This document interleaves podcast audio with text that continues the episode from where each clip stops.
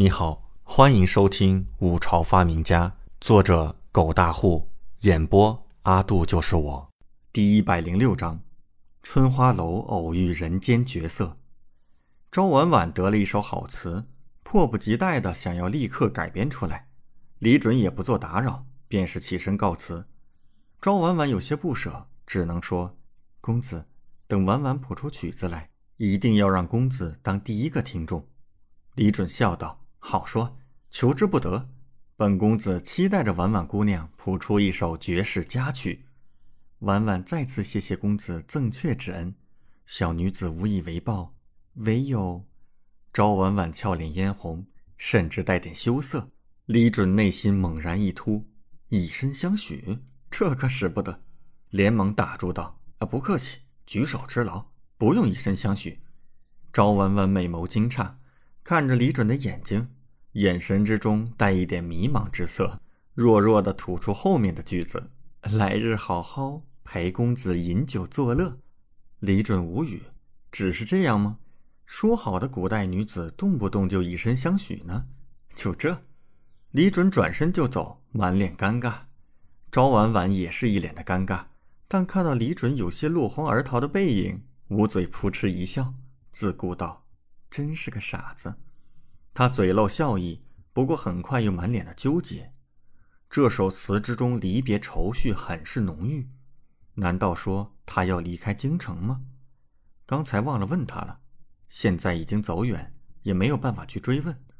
赵婉婉想到李准可能要离开，立刻哀怨的叹了口气，内心怅然若失。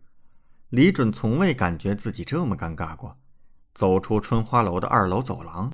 都还感觉自己的老脸一阵烫红呢，说好的以身相许呢？就这，他郁闷地扯了扯嘴角，准备叫上杨忠离开春花楼。刚转过转角，忽然双眸一眯，看向对面的一间房间。他看到有个女人闪身进去，关门之前鬼鬼祟祟地看了一眼门外。虽然只是惊鸿一瞥，但那个女人很像楼欢欢。小欢欢，她怎么在这儿？难道他也好这一口？女人逛青楼，这癖好很劲爆啊！李准摸着下巴，眼神眯着，感觉好一阵好奇，立刻便是走了过去。他偷偷摸摸的朝四处看了一圈，也没人注意到自己，立刻便是贴在门上偷听。但里面静悄悄的，什么也听不到。算了，本王这举动有点猥琐了，趁还没有人注意，赶紧开溜。偷听这种事情也太那个了吧，更何况对方还是他认识的人，他李准绝对不是这种人。李准立刻就要转身离开，然而前面的门猛然之间打开了，随即一阵强大的吸力将他整个人一股脑扯了进去。怎么回事？李准一张老脸直接磕到地上，整个人如同是王八一般趴在地上，脸上传来剧痛。哎呦！他痛叫一声。立刻双手捂脸，然而一抬头，看到自己面前有一双精致的黑色绣花鞋，绣花鞋上绣着一对鸳鸯，还挺好看。再继续抬头，便看到一张精致无比的脸蛋儿。李准死死地盯着眼前这张脸，都忘记了疼痛，忘记了其他的一切，在他的眼帘之下，就只剩下这张脸了。这世间怎么能有这么绝色之人？如果说李文君是天下第一美人那么眼前这张脸便是天下第一绝色。李准的整颗心脏瞬时扑通扑通震动起来，仿佛是一个非常强有力的马达，正在输送出一股不可思议的能量。看够了吗？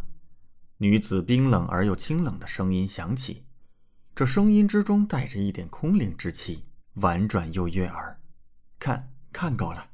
李准有些木讷道：“他这才发现，眼前这张美颜不知何时已经移到了窗边，身上的黑衣无风而动，荡起一股飘逸神秘的气息。脚上那双黑色的绣花鞋更增添了一股魅惑之感。而这张绝色脸庞的主人身旁，还站着一个同样面色冰冷的青衣女子。此刻，青衣女子手持长剑。”冷冷地看着李准道：“小姐，如何处置此人？是否要将其格杀？”